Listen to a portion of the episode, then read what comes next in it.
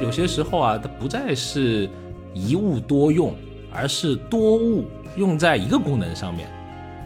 胃是通往幸福的捷径，而厨房小家电呢，就好像是这个捷径上的一个专车。哎，大家好，欢迎来到最新一期的消费新知，我是 Neil。大家好，我是 Rene。哎，二零二零年疫情刚来的时候啊，非常多的零售业都受到了影响，那家电呢也不例外。不过小家电它的销售却一枝独秀，特别是这个厨房小家电。据这个大数据调研机构奥维云网公布的这个六幺八，他们销售的数据监测呢，在电饭煲。电磁炉、电压力锅等七样厨房小家电里面，零售额共计三十二点二亿元，同比有增长超过了百分之二十。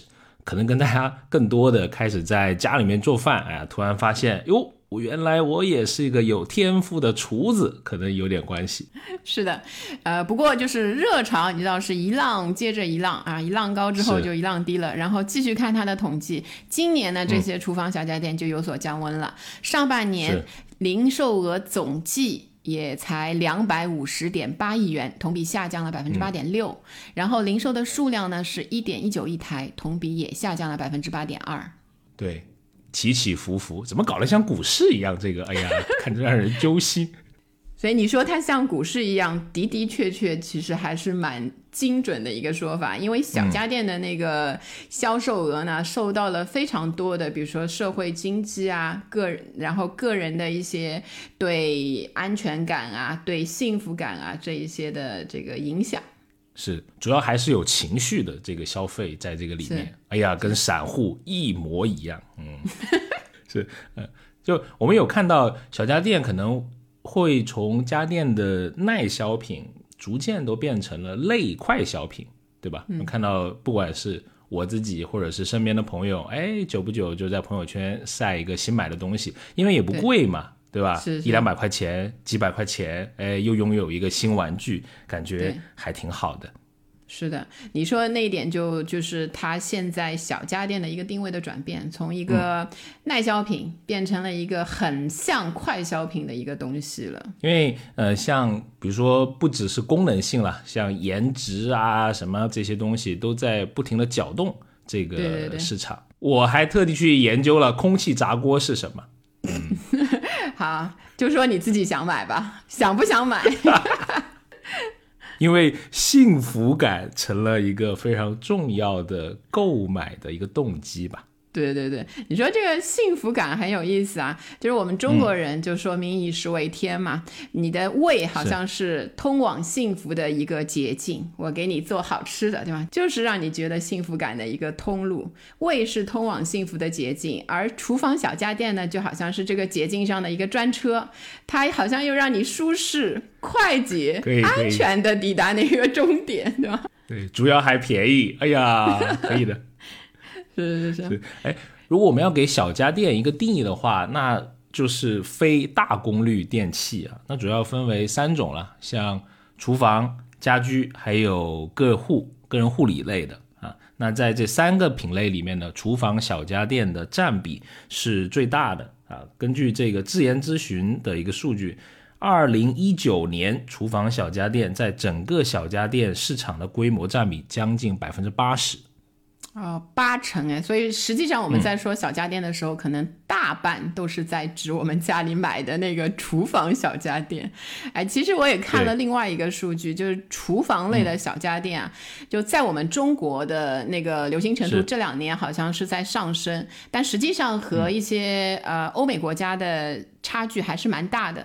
我看到那个观言天下的有一个数据说，美国的家庭小家电的那个个数平均是三十二个左右，然后呃，像英国啊、澳洲啊或者德国、法国那一些国家，平均都在二十个以上。你猜我们国家的平均数量是多少？你家有多少吧？你大概数一下。我家十个左右吧，十个、十五个，差不多。差不多就瞎猜了，我没有特别的统计过，但是我感觉是这一个数字。对我，我大概看一下，我家大概有六七个，其实不多哎，因为平均的中国的那个平均数量是九点五个，所以你看，哎呀，你拖后腿了，那个我达标。对对对，我跟你一平均就达到平均了。你看，那个，所以和那个欧美国家差距还是蛮大的，大概是美国的三分之一。空间就是我们积极的想，就是是发展空间和余地还是有相当大的。是，哎，我想了一下，主要是我太太前两年喜欢上这个烘焙，可能就这个消费还挺多的这个方面、啊。哎，，对对，好多人就是一入这个坑，你知道，一入烘焙的这一个坑，就开始大量的会投资，尤其是女生嘛，就很喜欢啊、做出来的那种幸福感，对吗？一餐饭两个人，两个小蛋糕，是吧？那就是我要的幸福。就一听这种这种话啊，可以可以大量的买买买，所以可就是能还有一条狗呢。狗先算了，现在可能要一个一个一个来，就是，所以我我自己看就是好多人呃，在比如说疫情的那段时间，你看那个数据上升的那段时间嘛，就是会大量的对厨房产生感情，就是我分析了一下啊。对厨房产生感情的人，大致可以分成两类，一类就是哎会去那种呃看下厨房啊那一类 A P P 去学做菜啊，然后购置一些那个各种就是厨房小家电，如虎添翼，就是至少自己的感觉上是这样。还有一种就是炸厨房系列的，就是你知道炸厨房的名言就是我灵机一动，就是你知道各种灵机一动。嗯，我看豆瓣小组上都有一个炸厨房的一个小组，就是各种人会发自己、就是炸厨房的各种体验啊，是一个不好的那个示范。不过你有兴趣可以看一下，往往可以舒缓你那个一天的情绪。所以对厨房的感情就会引引引向了很多的那个消费。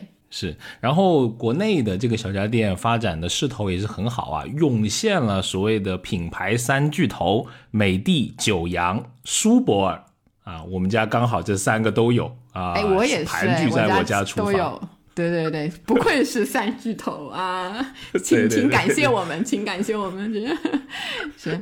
然后啊从最近的那个流行趋势来看呢，就除了那一嗯。些传统的那一些，就是微波炉啊、抽油烟机啊，就那一些电饭煲，就那一些传统一些的那个家电之外，现在出来的大致是两种的流行趋势，一种是嗯。厨电当中的西式小厨电，就比方说嗯。啊，这榨汁机啊、多士炉啊、咖啡机啊，嗯，料理棒啊，就那一些那一种风格的。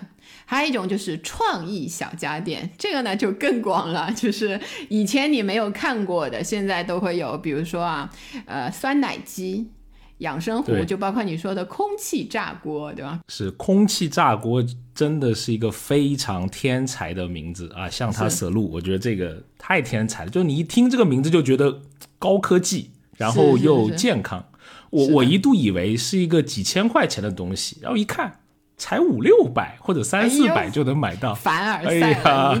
顿时啊有点希望你赶。紧买一个啊，那个 我我稍微看了一下，因为我家嗯是有烤箱的嘛，我一看，哎呀，它其哦实本质就是一个带风扇的烤箱。啊 OK，其实所以跟烤箱也能做很多差不多的事情，就可能它这个烹饪的时间更短呀，然后你看起来更健康一点呗。好，所以后来现在是想买还是不想买？呃，就是你那个什么房屋面积理论，深深的影响了不落地。不占面积，哦，不落地，哎呀，又被你影响了，我要把它叠起来。呃，刚才大家看到的就是一位就是比较容易被鼓动的消费者产生消费动机的过程，好，所以很有意思。然后也有一些就是厨房的小家电，实际上从厨房走向了你的工作的空间。就比如说啊，疫情之后我们去做那个一些采访的时候，我们会看到很多人带那个电热饭盒。其实是之前还没有那么流行的，就有时候到公司可以看到好几个人带了那个电热的饭盒，他就可以自己带饭，然后又不用去那个公共的那个什么微波炉去加热，所以这一些还有人用养生壶嘛，这个是悠悠久历史，对吧？各种养生壶里又可以保万物的那种，对对对，都可以煮粥，吓死个人。是是是。哎，你有什么特别的印象吗？就用这些厨房的小家电？我其实一路陆陆续续，对吧？在家也买了不少，就是虽然现在留存下来不多，主要一个是因为搬过搬过家之后，你有一些东西就会处理掉，尤其是一些特别鸡肋的那一些那一些小家电。然后主要我我想了一下，我处理的那些小家电啊，比如说像榨汁机，就是很难洗，好多就是。你可以，如果现在的话，好多都会推崇，就是说自己很容易清洗啊之类的。以前其实真的很难洗。然后，呃，比如说还有那个，我我看到有一次整理，看到我家一个最奇葩，就是电动削苹果机，就是当时也不知道脑子一抽为什么要买这个 那个，然后很难清洗，使用频率又低，还会怕它坏。有一些东西看起来就很脆弱，不知道为什么，可能是因为它的材质啊什么的，就是。买回来之后，哎，脑子就是当时可能，嗯，对吧？心中一动就买下来，使用的频率不高，然后不用的小家电其实会用的特别快，不知道是不是我的那个呃会坏的特别快，就是不知道是不是我的那个自己的一个错觉啊，个人的一个使用者体验。所以通常就是很简单，就是始于颜值，你把它买回来，然后忠于维修，就是你想它修的麻烦就不想去修，然后就扔了。所以有一个有一个东西，我不知道大家嗯家里有没有啊？就我自己是一个非常喜欢在做菜的时候加蒜泥的人，就我是一个精神山东人，就是 特别喜欢就是晚 上自己在家做，因为白天如果要比如跟别人见面什么的话就不太吃，但晚饭什么如果在家的话，我很喜欢放那个烧菜的秘密的小故事。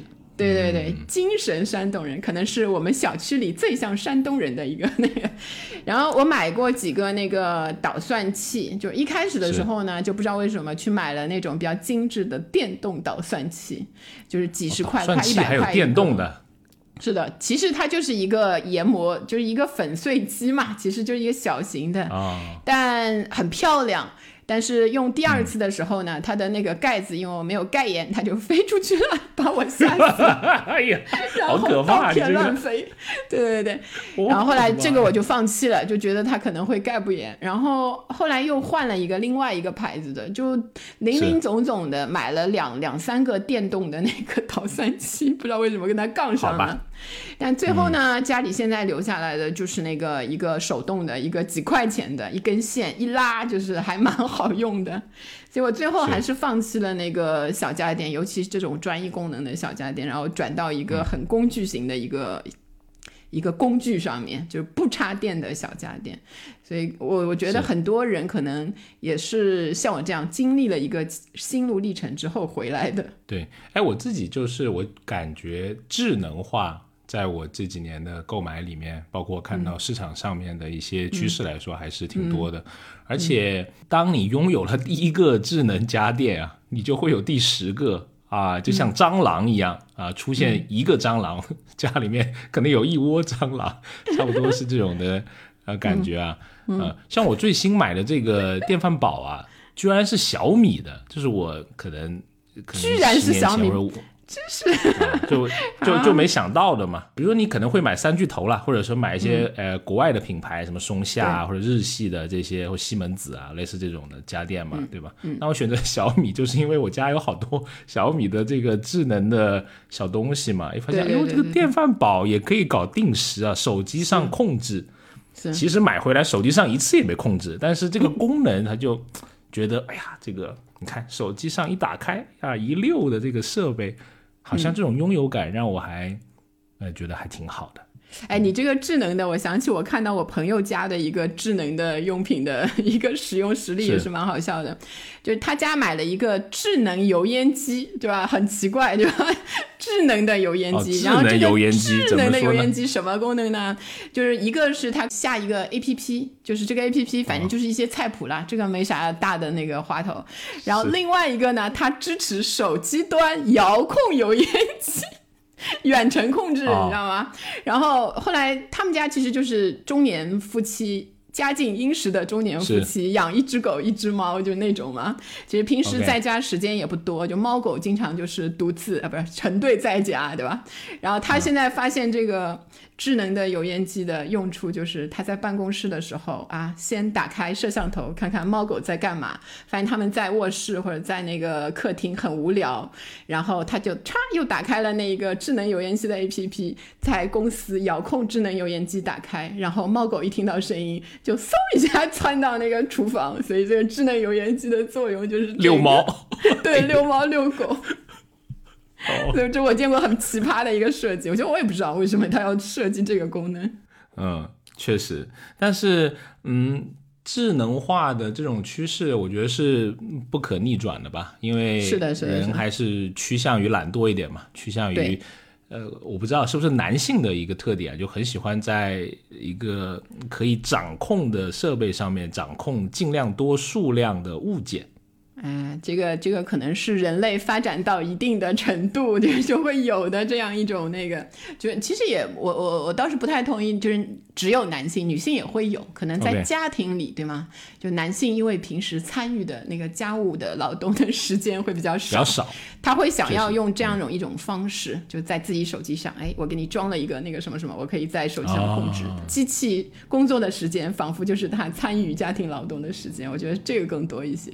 嗯，有点道理。还有一个就是，因为我这十年来，我经历了好几次搬家，就我也挺折腾的，而且我还是那个换城市的搬家。就我每一次搬家，我就会新买一些厨房的小家电或者一些厨房的用具。然后你总会觉得，哎呀，不就是因为有时候是租房子住的嘛，就觉得，哎呀，不要花那么多钱啦，就超市随便买一买。但是每一次我感觉它的寿命就特别短，比如说我两三年，可能我换了一个地方，嗯，然后这发现东西又坏了，就根本就就用不了，我需要到超市又进行一波的这个采购，然后我突然就发现，其实这些价格竞争还是挺大的，因为我可以花，比如说我在超市花一千块钱，我都能感觉整个厨房我就可以置办了，啊，是的，是的。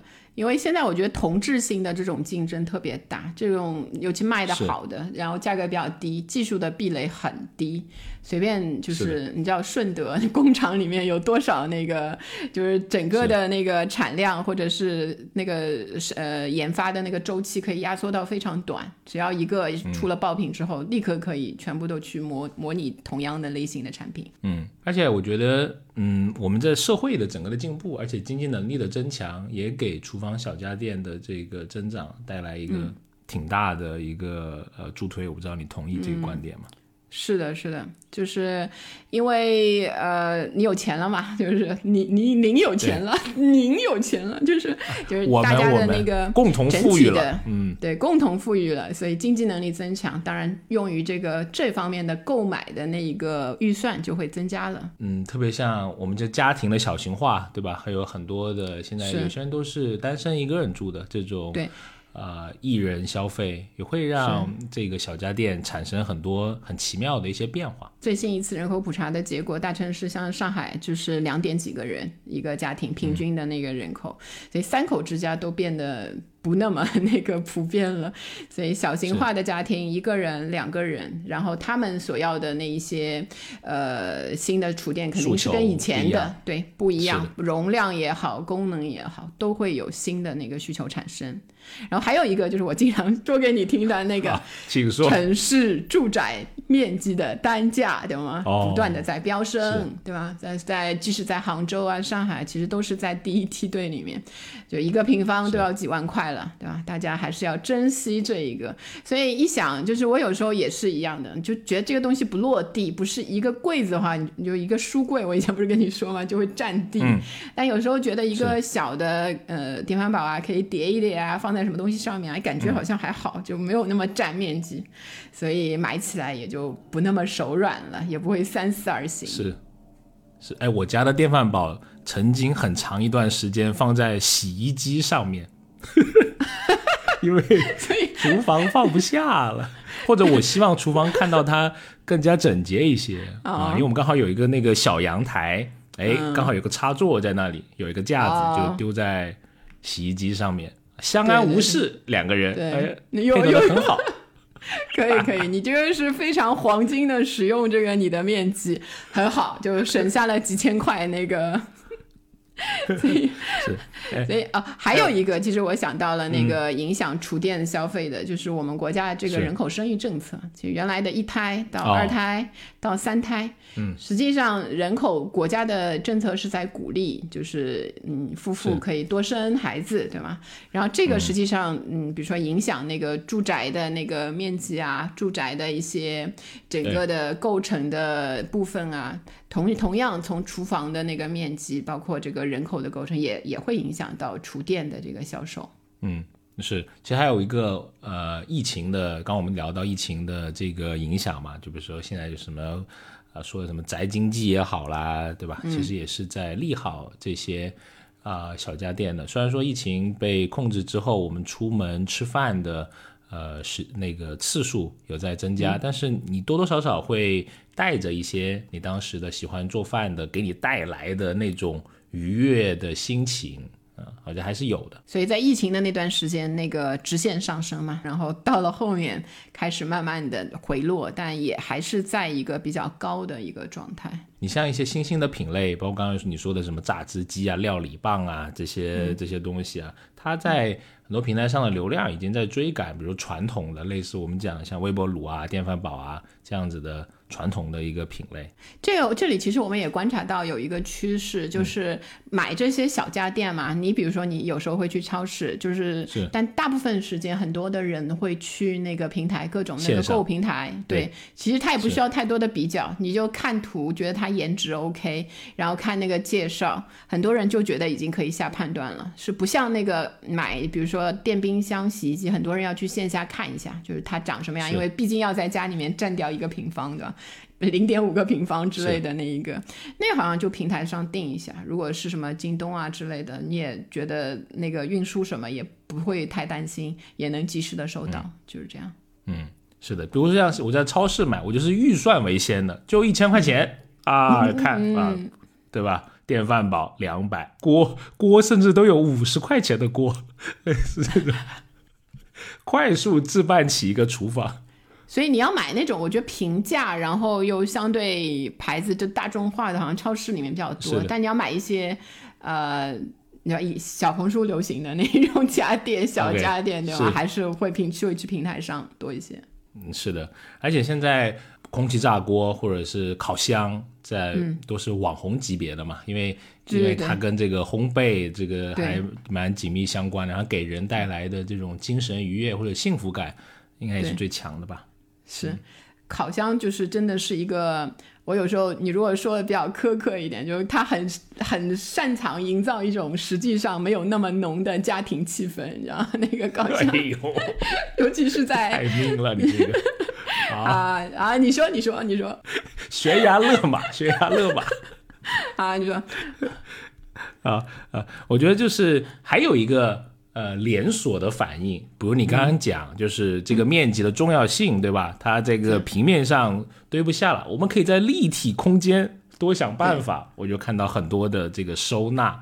对，当年你在洗衣机上就应该放一个架子，我跟你讲，那个对，洗衣机上面不应该只叠电饭锅，也把烤箱给叠上去。很多现在呃，因为前一段时间我在看一个高脚的柜子，就是下面脚会比较高的。然后我看人家的评论嘛，就放在厨房里的一个高脚柜。然后我看人家评论就很有意思，他就问那个 那个下面能不能放一个烤箱，因为脚的那一个空间里能不能塞进一个什么微波炉啊、烤箱？因为很多人都在想。就是厨房面积毕竟比较有限，因为中国的这个住宅的设计的话，没有一个特别大，除非你做一个开放式的厨房嘛。就在有限的面积里面，怎么把它放进去，就是很有意思。是的，是的，我甚至看到那个电冰箱和柜子旁边不是会有一般会有一个夹缝吗？对不对？哎，对，然后放一个对嵌进去。哎，那个夹缝里面都有一个可能就一这个可能有十五厘米左右宽的一个架子，上面可以放什么调料啊，什么乱七八糟这些东西，物尽其用在这个里。面。还有一个连锁反应，我看到的就是很多东西啊，它的。我们知道它的来处，对吧？它的去处就是一个就是相忘于江湖，就是我像我那个，我其实现在留存下，我刚才说不到十个小家电嘛，忘了在哪里了。其实我对忘了在哪里，就搬家好像就处理掉一些，比如留在那边，让那个收那个收的垃圾的一起来收掉。有时候会放在那个外面，如果比较好的话，就放在小区的外面。然后如果有包装盒的话，就看谁要的话就拿走。就是、就是相忘于江湖，后来也不知道他去了哪里，就在可能一年两年，就几年的寿命都不一定用到他寿命结束就已经没有了。然后还有一个去处就是咸鱼，就是我们经常说最后咸鱼。去的地方，啊对。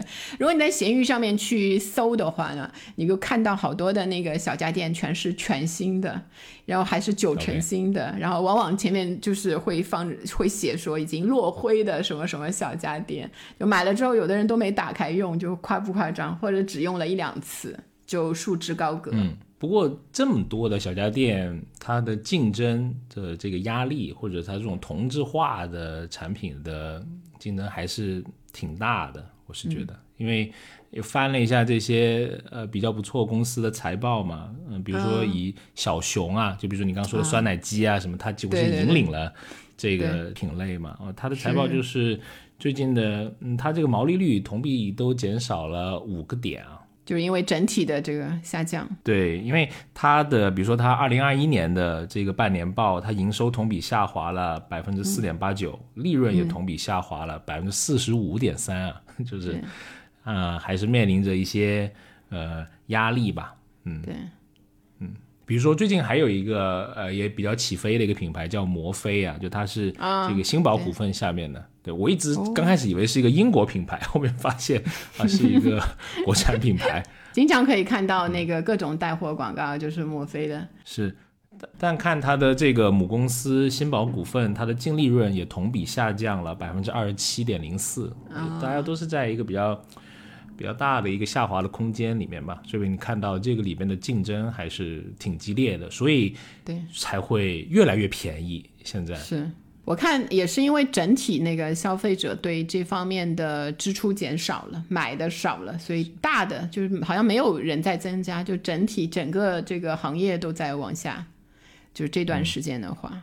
所以我我看就是消费者从一开始这个疫情袭来，大家有点慌乱，那个那段时间可能买的太多了，对 对对，就是它毕竟也有一两年的寿命，对吧？虽然不像大家点，但再快消烂也品烂不到那个年代，是吗是？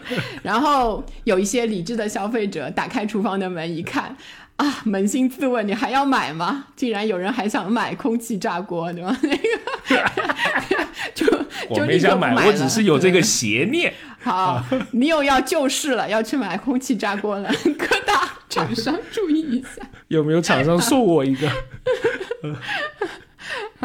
所以日益开理智的那个消费者，我觉得还是会是在这个整个的大潮流当中起了非常重要的作用。嗯是的，接下来我们可以说一说，比如说，嗯，现在大家消费者对这种类似的厨房的小家电有什么共同的需求吧？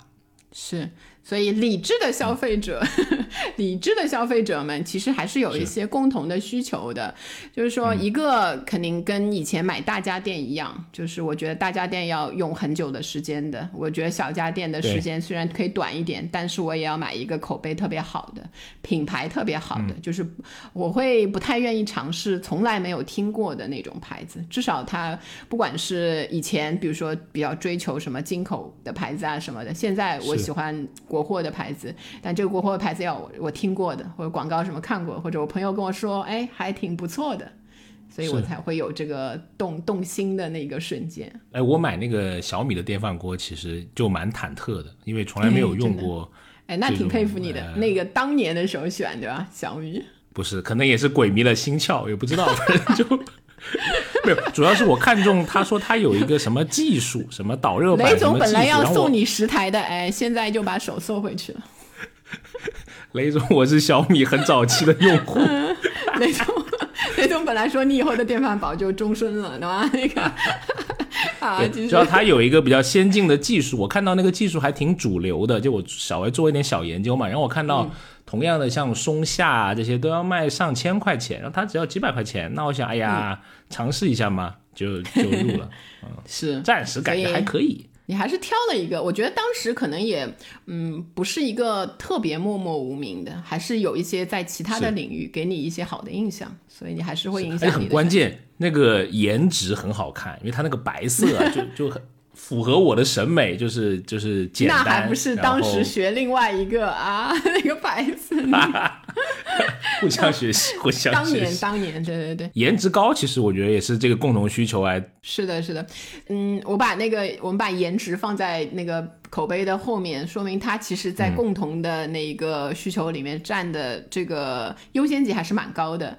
我我以前发现就是这种小家电啊，尤其是在呃，它作为它其实有有很多博主会剖出来之后嘛，它成了一个。比较社交化的货币，就是我们以前也讲过那个社交货币，奶茶是一种。然后那个实际上这一类型的，在某一些人群当中也是一样，他们展示自己的这个家里的这个小东西，然后塑造自己的那个个人形象嘛。有一个财富密码，以前这个财富密码小家电的设计，哎，来我来跟你讲，说说看，以前是 ins 风。就是这些小家电走 ins 风的那个设计，现在呢更具体化到我我觉得啊，这个财富密码就是马卡龙色系。你这个小家电，不管是面包机，还是榨汁机，还是什么多士炉，就是在里面，就是放在你里面要拍照的那个，凡是走那个马卡龙色系的，就感觉大家一下子会哎，一个是感觉它会不太贵，就是马卡龙色系那种感觉，好像还是比较年轻的那个，适合年轻人消费的。另外就是拍照好看。哎，怪不得小红书里面经常看到这种马卡龙色系的小家电。对，我跟你说嘛，营造不存在的家庭气氛。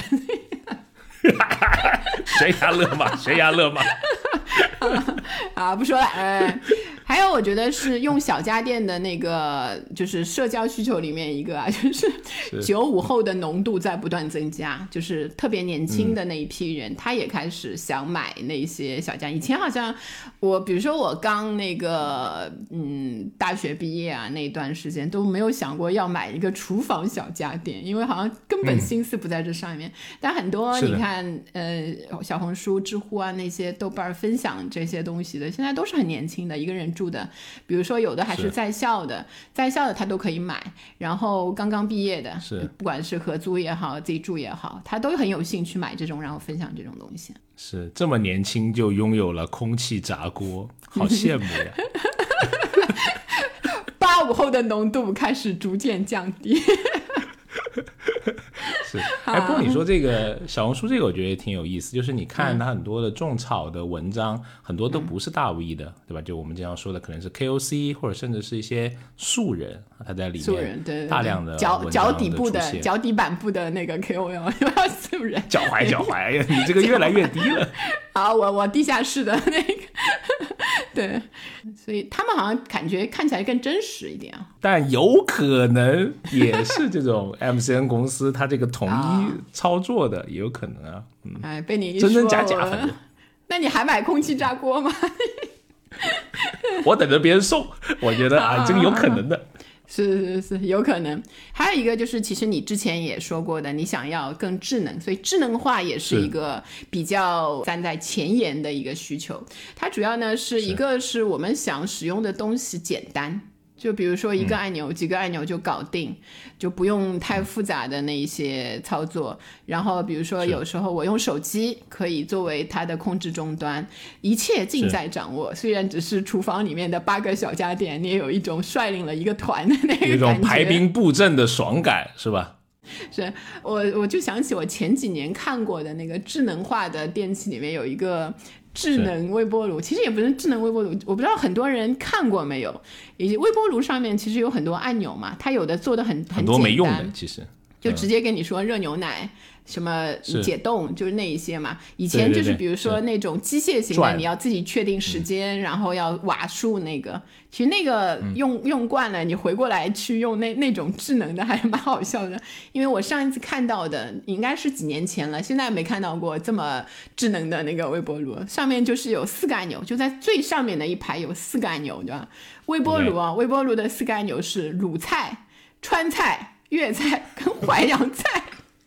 就是当时我看到之后，仿佛觉得就是他对用微波炉的一种嘲讽，就是你知道，有有八大菜系，首先他只给你放了四大菜系，然后我都已经用微波炉在热一个泡面了，你还跟我说。来一个川味儿的泡面。对对对，就是感觉是机器对人就是冷冰冰无情的嘲讽。确实确实，还有一个我觉得一个挺重要的诉求，其实刚才也有聊到，就是它这个清洗啊，还有它的这个维修啊，要要简单一点。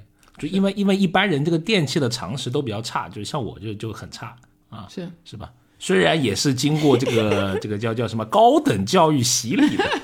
对对对，也不会修，对吧？就把电机放在水下一起冲，是吧？那个为了干净，对这个其实还蛮蛮那个的，因为我看现在好多出来的，尤其跟食品加工有关的那个机器，都会呃加上一句，就是容易清洗。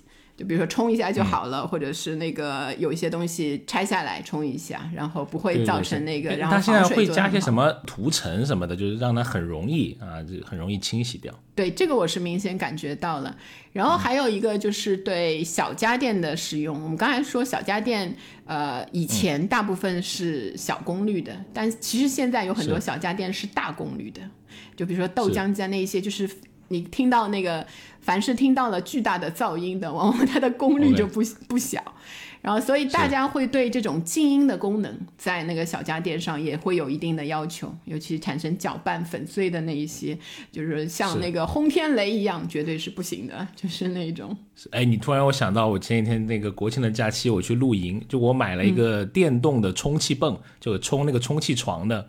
哎呀，那样子很好看，然后又多功能，对吧？又可以当充电宝，又可以有灯。但是我一打开，那个声音真的是有点大。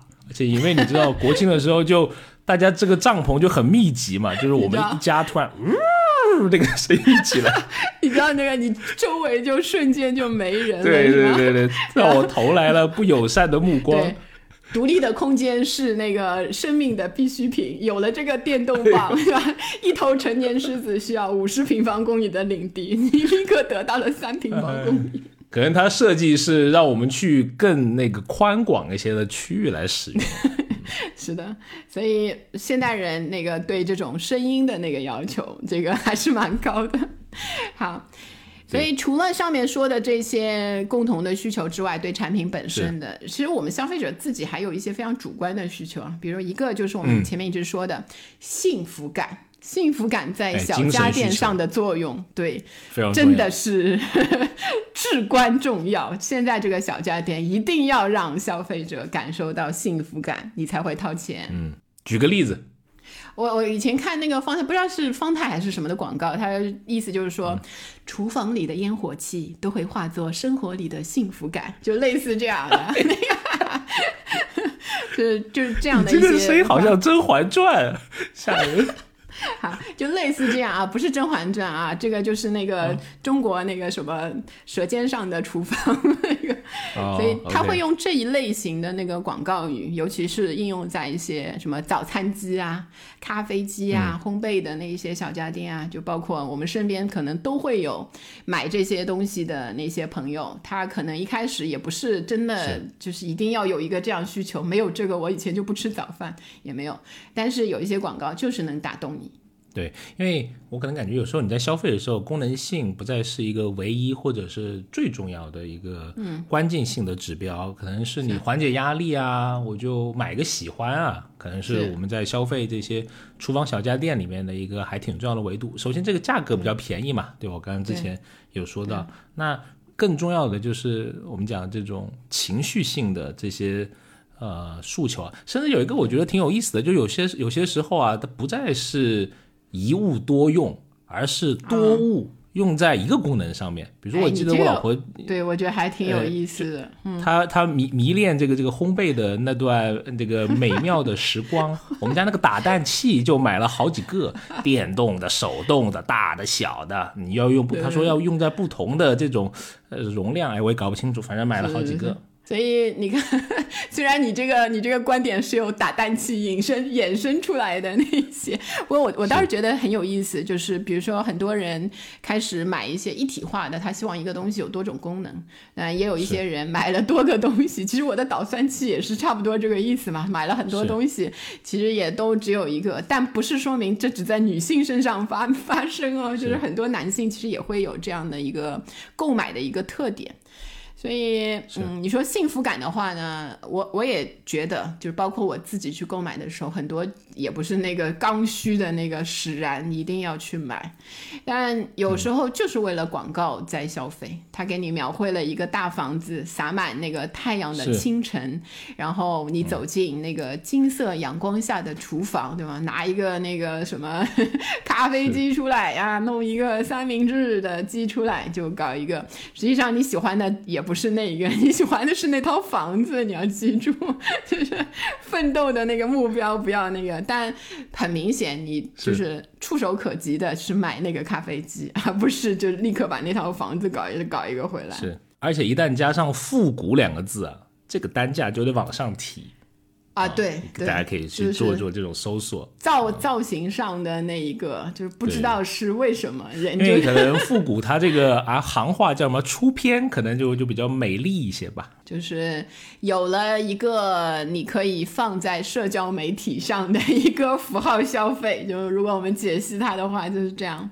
是啊。不过有一点我不太觉得应该要多买那个小家电的原因，就是如果光看价格便宜去买的话，其实是非常不可取的。我自己经验，包括我自己看一些。呃，数据的经营，就百元以下的那一些小家电，不管它的功能多单一，其实 它都很容易坏。因为小家电的使用是。不像大家电的设计那样，它虽然也是我看那个电饭煲那一类的，就是常用的，它其实在出厂前，它会不停的去煮，就是用它来煮，达到多几百个小时或者几千小时，它给你写的那个，它是在理论的数据下能达到的，但实际上你使用，因为有各式各样外在的那些，包括电压呀，就是那些。无无法控制的那些因素影响，实际上你的小家电越是便宜的，肯定它的整个的那个研发，然后包括整个的质质检，然后那些流程没有那么没有那么好，没有那么高的标准。所以为了这一些去不断的堆一些小家电在家里的话，肯定后面不是上闲鱼，而且百元以下说，其实说起来闲鱼上也不一定卖得出去，因为太便宜了。然后你可能要面临自己要处理的那一麻烦。是，哎，除了这个价格的诱惑，其实效率的诱惑，或者说我们对于时间的需求的方便省时的需求，应该也是一个呃诱因。特别是现在一人消费的这种的盛行，对吧？迷你化的，比如说你的榨汁机都可以便携了，跟你的杯子是可以啊合二为一，便捷的诱惑性啊也还是挺大的。是是。所以，就一人消费，实际上一个人大城市一个人的居住越来越普遍，所以这种形式的消费，这我们也可以有兴趣，也可以听听我们之前的一期讲一人消费的节目。对对对，我们现在这个节目，哎呀，就像串联电路一样，到处连接。啊，呃，我刚刚说了一个就是。很多细分的产品嘛，其实除了多物一用以外，其实我觉得它它它这两个趋势是并行的，也有是就是一物多用啊，对吧？就比如说我们看到有一些料理机的出现了，厨师机的这种呃出现了，还是能做很多的事情在这个里面。嗯，所以厨师机好用嘛？就是我一直看那个，感觉有了一个厨师机，就仿佛就是你请了一个家庭厨师一样。但后来想想，那个洗菜什么还是得自己洗，毕竟他不能帮你洗菜之类的那一些，就觉得那么备餐还得自己备嘛。对，因为我们家啊，这个啊。必然就拥有一个，有凡尔赛了哦，原来是一个厨师机的拥有者。来来，请您说一下那个，不知道怎么定义啊？厨师机还是料理机啊？这个我比较不太懂啊。反正就是一个多功能的机器了。对，做好多什么除了不能油炸，其实它确实替代了很多设备。比如说我家现在是没有微波炉的，因为那个东西它可以热热热饭，没有微波炉的。我们家也没有蒸锅。不能支持八大菜系，对吗？那个。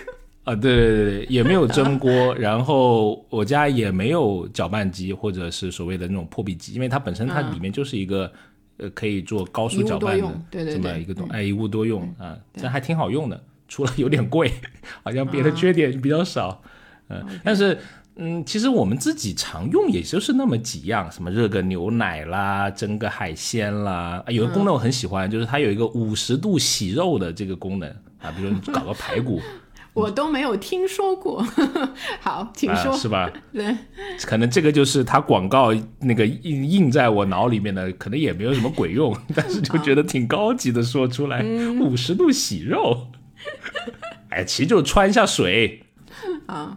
对，但它是一个直销的一个除湿机啊，所以我就感觉它这个溢价还挺高的。对，挺贵的。我听说了那个价格都快一万了，对吗？是一万还买不到。哎，有有有有有有。好，所以当时就是嗯买了之后，你是觉得它在时间需求上满足你了，还是因为你俩都不太会做饭，就是在不是我夫人买的，我不会买这种东西的啊。对。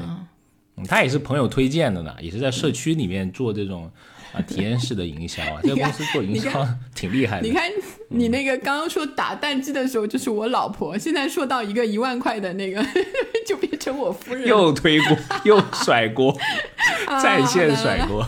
嗯，好。但是我觉得这个反映一个大家对美好生活的一个诉求吧。啊，就是你在五十度洗肉的时候，给你那种幸福感。会远远比你把排骨丢进那个锅里面拿水穿一下，你会感觉自己好像更现代、更摩登。对，我觉得这种面向家庭的比较高价格的那一些厨房的这种料理机之类的东西嘛，它的整个那个营销的推广也有它自己的一套。就比如他会请你去那个现场体验，然后包括你刚才受到那个就是一些很精准的小的点。就比如五十度洗肉这种，你其实以前也没听说过，但是被他这么一演示，然后一说明，感觉哎，我真的是有这个需求，唤醒了你的那一些需求的这些，就是这一些呃层面上，他做的还是挺成功的。是的，那当然还有一个很重要的需求啊，特别是疫情后的，不管现在常态期也好，就大家对这个食安的需求，就健康的需求，就是卫生、食安、保健，其实是一个比较集中的，在疫情后更加上升的需求。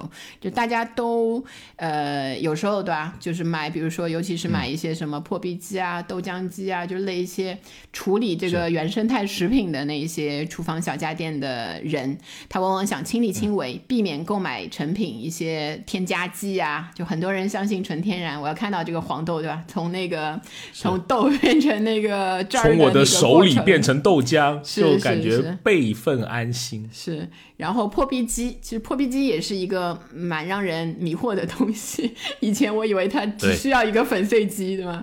其实结果它有这个破壁的概念，把营养好像会发挥的更好。所以很多人会相信这一些，然后花更多的这个价格价格去购买。然后还有一些就是像食品，就除了食品本嗯本身之外，它有食品卫生的那一些需求的。呃，现在有一些像食品封口机。真空机那一些，对包装你的二次包装，就把它那个比较好的卫生的保存起来比较好的东西，其实也挺流行的。是，还有你像洗碗机，还有比如厨余垃圾那个搅拌机，我觉得这个是家庭和谐必备，能够减少非常多夫妻之间的小摩小擦。哎呦，瞧你这个咬牙切齿的样子，一定是有一些体会吧？来说一说。因为因为洗碗不是一件让人愉悦的事情啊，对吧？你有个机器来给你做，我觉得还挺好的。而且洗碗机在我们国内卖的卖的特别好啊。给大家分享一个数据啊，就今年我们国家洗碗机市场的规模预计接近这个百亿的级别。就一到八月，我们国家洗碗机总销售额同比是上涨了十五点八啊。这还是一个厉害的这么一个呃数字吧，但是我们国家洗碗机的渗透率仍不足百分之三。恭喜你已经成为 百分之三的人群啊！是是是，啊，所以有洗碗机的确是能够改善一些家庭当中的关系，是吗？是，但是有一个问题。洗碗机本身不好洗，就是它洗别的可以，自己洗不了自己。我觉得这是一个有点像铁拐李的问题，自己洗不了。然后洗碗机实际上用的时候还需要配一些其他的那个粉啊，就是那一些清洁，它都需要专门的。其实还是有一些额外的那个消费存在的，所以能够选用的家庭是比较讲究一些的。啊，还有一个呃保健方面的需求的就是当当，就是那个空气炸锅，又是它，哎呦然后他专门有一期节目讲空气炸锅吧，算了。对，然后还有比如说，对，比如说我家也有的那个低糖的那个电减糖的电饭锅。其实我后来觉得有一点，有一点那个智商税，是不是智商税？对，因为我们家其实有有很多那个电饭煲，就是正常的，然后你家有很多电饭煲，天啊！然后还有一个在开煲仔饭的店。对，如果一字排开是有一点像，然后有一个其实还蛮蛮好笑，就是呃很多家有很多家庭会有高压锅嘛，用来煮汤啊，你说那个煮什么玉米啊，就那一些嘛。就我家，因为我很小的时候那个 见识过那个高压锅爆开的那个，就是你像鹅毛大雪反着下，你知道吗？鹅毛大雪往天花板上下的那个过程，就很吓人，整个那个天花板全是天上下排骨，对对对，所以我就一直不敢买这一类型的那个就。高压锅那一类，所以我家就又买了一个大的电饭煲来煲汤啊，煲那个需要长久煮的那一些东西，所以还 小米有那个带电的这个这个高压锅，哎呦，可以在手机上让我先让我先冷静一下，然后再考虑这件事。好。所以这个就是我们说的那些需求，那些方面的需求。所以反过来，我们看一下那个消费者方面，整个人群的话，嗯，实际上，呃，他在购买这些。嗯，小家电的时候，通常会有以下的几个渠道嘛，比如说现在比较多的直播、网购会超过了实体店，另外作为一些礼品的往来会比较多，是。还有就是有一个其实挺重要，大家不知道有没有试过，就是信用卡那些积分换，在这个那些那个目录里面，小家电是挺多的，尤其厨房小家电，我家有两三样都是那样换来的，我记得。我只换过插线板，有点可怜。但是说到呃线下的话的购买，好像就呃稍微少了一点啊。比如我有如果去商场调研或者是闲逛的时候，我发现其实最旺的区域就是那个电视的区域，小家电那个区域不太旺。啊，电视那里人最多，我严重怀疑好多人是在那里蹭电视打发时间的啊。有有座位，因为对对有座位，逛一下也挺累的，你知道？对对对，还强行让人家这个售货员小哥聊一下，你这个电视有什么好的呀？可以坐，可以坐半个小时，看一部片子。是，然后小家电的那个价格的话呢，就是我们在购买的时候去看那个价格的话，前面我们说的很多其实挺便宜的嘛，就是几百块，感觉就是一个不费力的消费，就大多数人来说。但有时候其实挺离谱的。一个我就想到我以前，我以前年少轻狂的时候，呃，曾经一度就是那个 MUJI 的无无印良品的那个小家电的。就是粉丝，就真的买了他家很多那个溢价很高的小家电，可能也是因为它那个外观的设计，其实也用起来也没有什么特别的。就最坑的就是我买过一个它的那个电热水壶，每次只能烧五百毫升不到的水，就一天 多精致啊！你想看，就是只能泡一杯浓郁的 西湖龙井。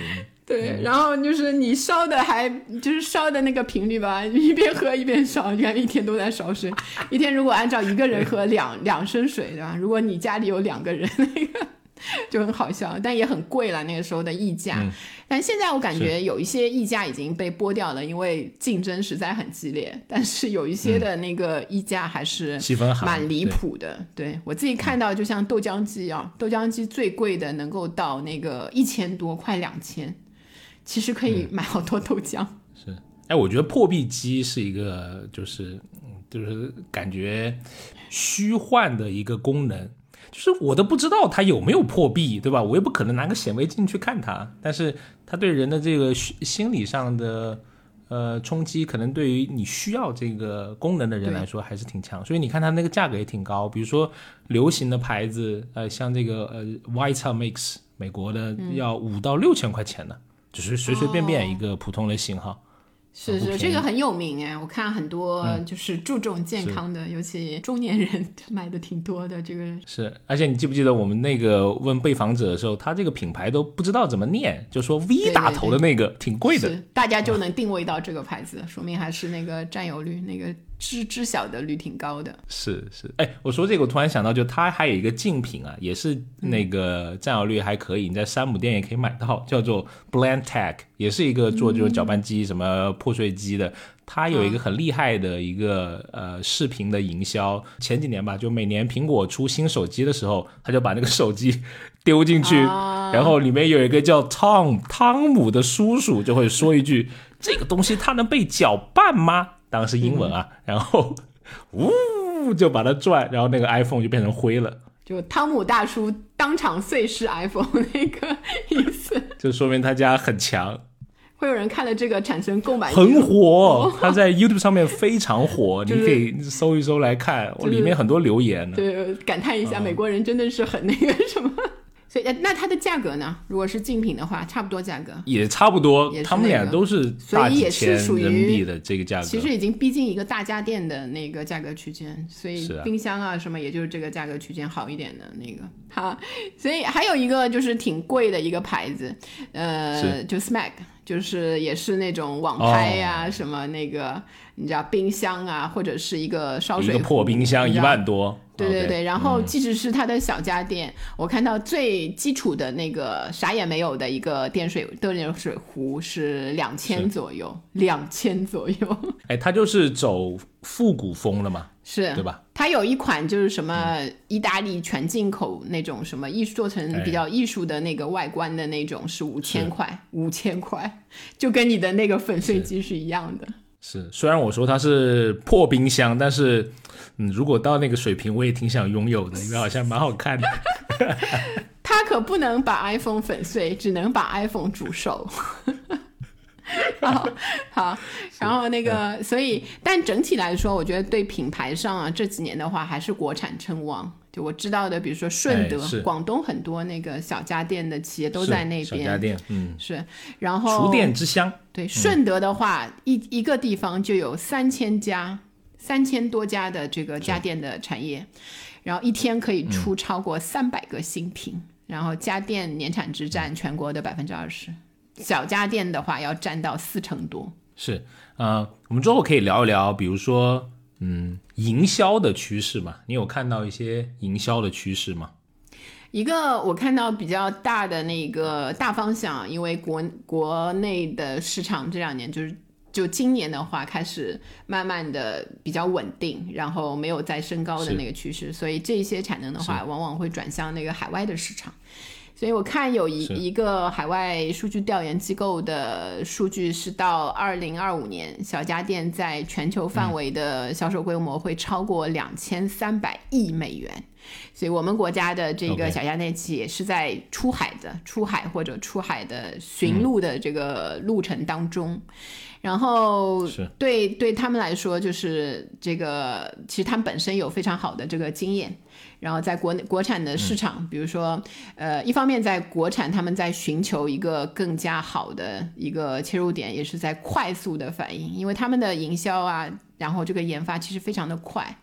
所以找到一个点就立刻上，所以我看那个小家电的那个营销计划，就是七月到八月会上新，双十一在全国打爆，然后就看半年之内好的业绩，如果好的话，它就开始往全球的方向把这个延伸出去。所以对出海来说，我们这种快速反应的、敏捷型的，就是从那个软件类这敏捷型的这一种，也可以放在这个里面。嗯，是的。而且，嗯，毕竟他们这个疫情也还在有些地区还是在延续嘛，对吧？这这方面的需求的刺激应该还是会继续有。没错。嗯，哎，我自己看到一个，就是我们刚刚其实有说到，就是呃，内容营销上面的一个趋势，就我们会说素人越来越多啊。但是我看到好多品牌的布局是这样子的，就是平时搞素人，搞无所谓什么脚底板 KOL，对吧？但是到了是我自己说的。哦，脚踝，脚踝，对，脚踝 啊，脚踝。呃，R 老师说是脚踝，那就是脚踝了啊。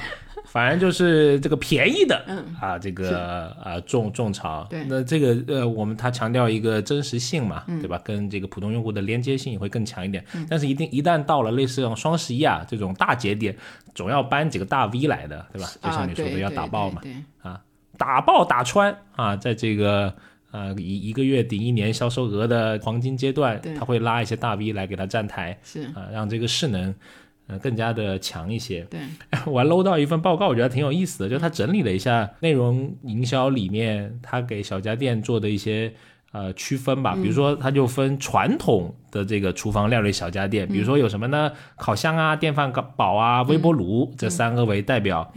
这种的 KOL 文章啊，一般就是主打实物质感、品牌产地，还有价格优惠。对，啊，大家也可以擦亮双眼来对比一下这种文章 是不是软文。软文鉴别器，嗯，是，新兴的这个厨房料理小家电，包括讲了无数遍的空气炸锅，什么破壁机对，刚才瞎扯的这个料理机，嗯这三个这三个为代表哈，它就这种方面的营销文章就会主打智能化，料理时间就短嘛，然后易清洗，嗯啊，这这三个维度去来打这个点，那说明也是现在。呃，消费者特别是年轻的消费者，他很看重的这种点呗。嗯。所以你看，我们这代人当中，就是 最聪明的大脑都在思考，让人怎么去，对吧？产生这个购买欲，怎么去点击广告，就怎么去搞这个些营销。所以，厨房小家电其实也是蛮有意思，就牵记着，就在是在你我的厨房里面都能看到，然后又又不是一个特别贵的产品，大家都能买得起。如果哪一天我也买了个空气炸锅，也请不要嘲笑我，那也是我对美好生活的一种向往。希望空气炸锅在你家运行的安全，就是你，我可以仔细跟你讲一讲高压锅的故事，你再三思一下。准备把它也放到那个洗衣机上面垒起来，三兄弟变成啊，啊啊！我们今天聊这个厨房小家电就到这里哈。如果你喜欢呃我们类似的节目，聊消费的一些新的趋势、新的数据，以及分享我们在消费者行为研究中的一些洞察，欢迎关注我们《消费新知》这档节目。我们每周呢都会上新一期节目，当然你也可以加入我们的听友群啊，跟我们一起有更多更深入的探讨。你可以加我们消费小助理的微信。消费零零七六六六。好，那我们就期待在下一期节目再见，拜拜。拜拜。学而时习之，不亦说乎？下回见。